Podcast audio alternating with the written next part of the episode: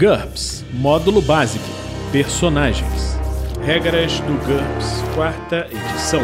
Episódio 109, capítulo 7 Modelos. De modelos de personagem até modelos raciais.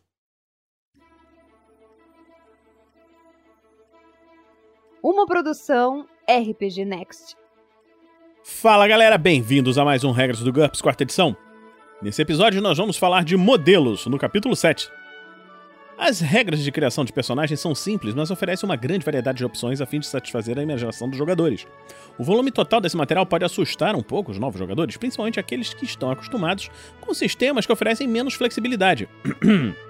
Uma maneira de tornar a criação de personagens menos intimidadora é a utilização de modelos. Os modelos são ferramentas para começar a jogar rapidamente. Ele consiste basicamente em uma planilha de personagem preenchida apenas com as características necessárias para que ele desempenhe um determinado papel de modo convincente. Os modelos indicam os custos de pontos dessas características e a soma deles é considerado o custo do modelo.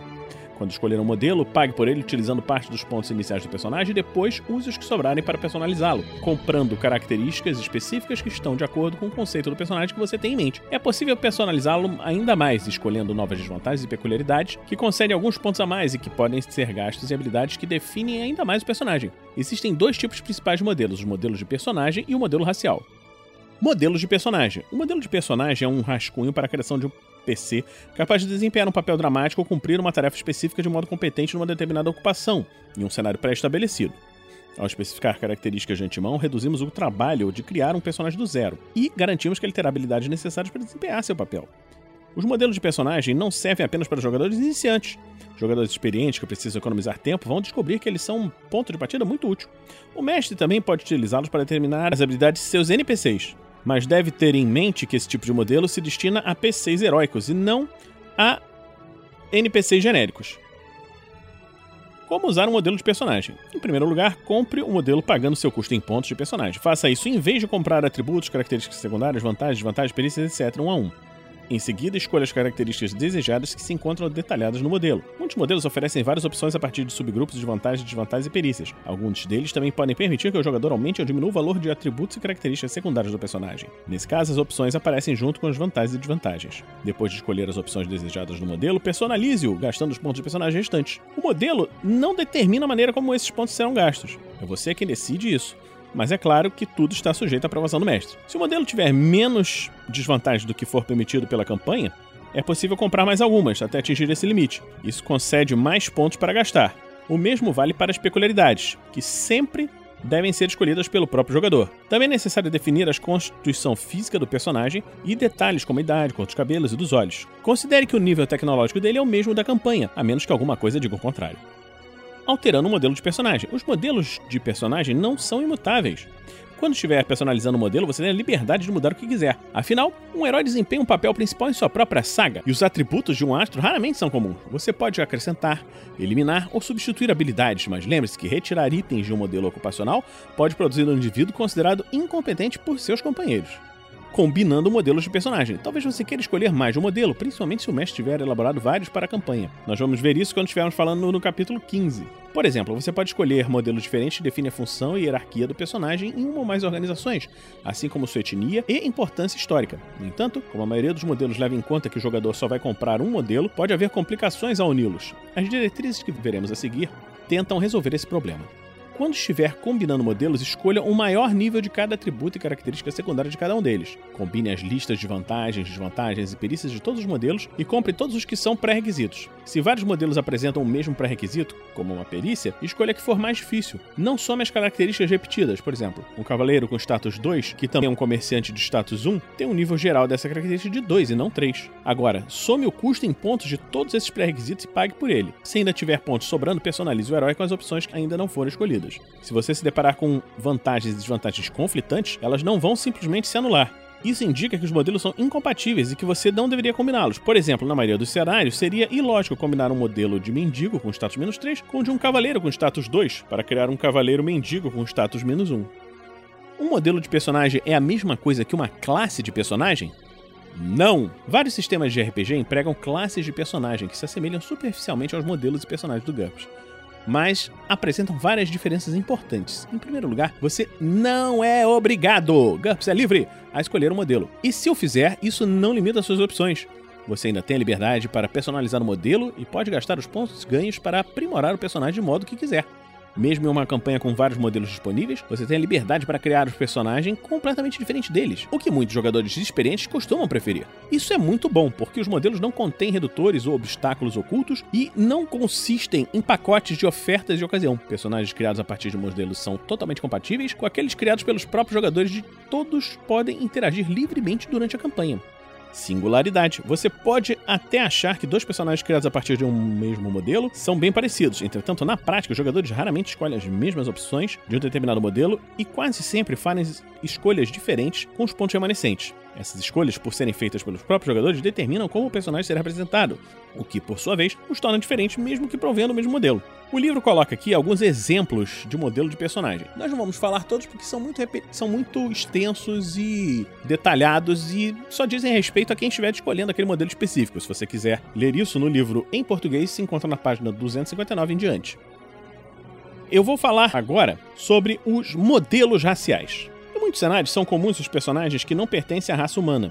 As regras a seguir definem uma raça como uma espécie não humana única e distinta, ou como um tipo específico de criatura sobrenatural, um fantasma, vampiro, alguém outro tipo de um morto-vivo, independente de sua raça em vida, ou como uma forma específica de construto artificial, por exemplo, um determinado modelo de robô. Um modelo racial é um conjunto de características que aplica a todos os membros de uma raça. Essas características definem a fisiologia, psicologia, poderes sobrenaturais, se eles existirem, e até mesmo a cultura dominante, pelo menos para os seres inteligentes dessa raça.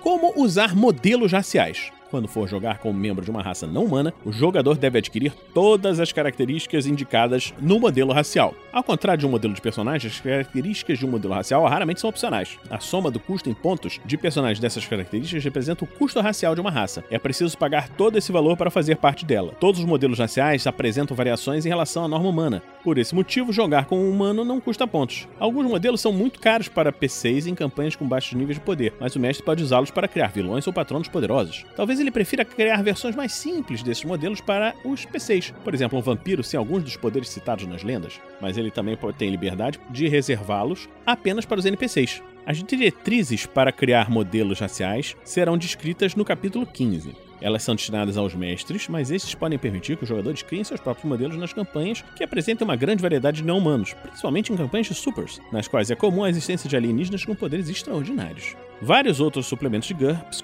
tem modelos raciais.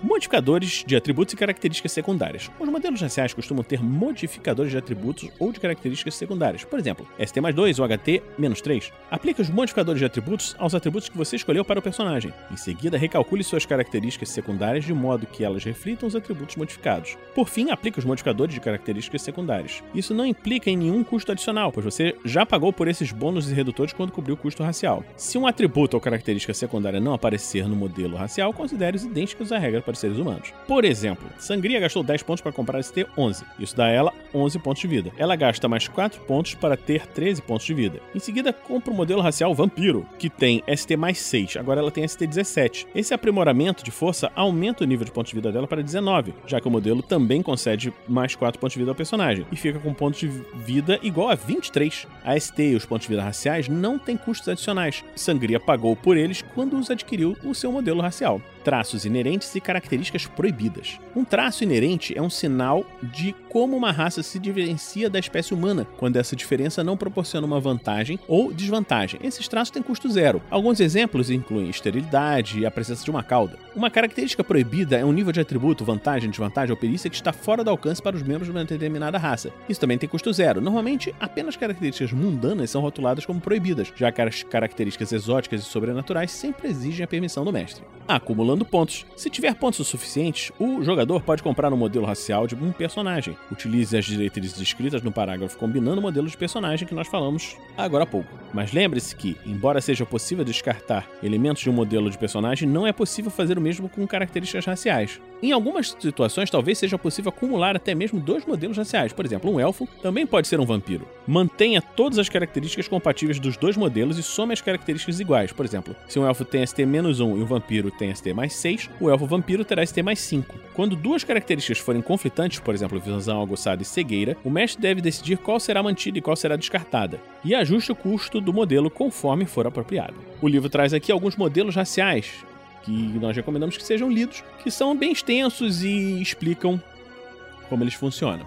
Omitindo características raciais. Se você tiver uma boa explicação, é possível que o mestre permita que você oculte uma característica racial do personagem. Se o valor em pontos da característica omitida for positivo, o personagem efetivamente adquire uma desvantagem que cancela esse custo. Por exemplo, omitir reflexo de combate racial concede 100 reflexos de combate menos 15. Essas desvantagens devem ser levadas em consideração no cálculo do limite de desvantagem de uma campanha. Se a característica omitida tiver um valor em pontos negativo, o personagem efetivamente adquire uma vantagem que vale apenas o suficiente para anular essa característica. Por exemplo, Omitir paranoia racial menos 10 resulta em 100 paranoia, custo 10. É possível aplicar ampliações e limitações aos dois tipos de características substitutas. Então, nós terminamos hoje aqui esse episódio do Regras do GURPS quarta edição. Na próxima semana, nós vamos falar sobre as meta-características ainda nesse capítulo. Se você está gostando desse podcast, considere nos apadrinhar em picpay.me barra rpgnext ou em www.padrim.com.br barra rpgnext. Você sabia que o RPG Next também tem podcast de aventura? Nós temos o Tarrasque na Bota, que vai, em breve, ter novas aventuras também em GURPS. E está tendo, no momento, aventuras no sistema de D&D, que também tem um podcast do Regras do D&D quinta edição. Então, a gente se encontra na próxima semana aqui no RPG Next. Regras do GURPS, quarta edição.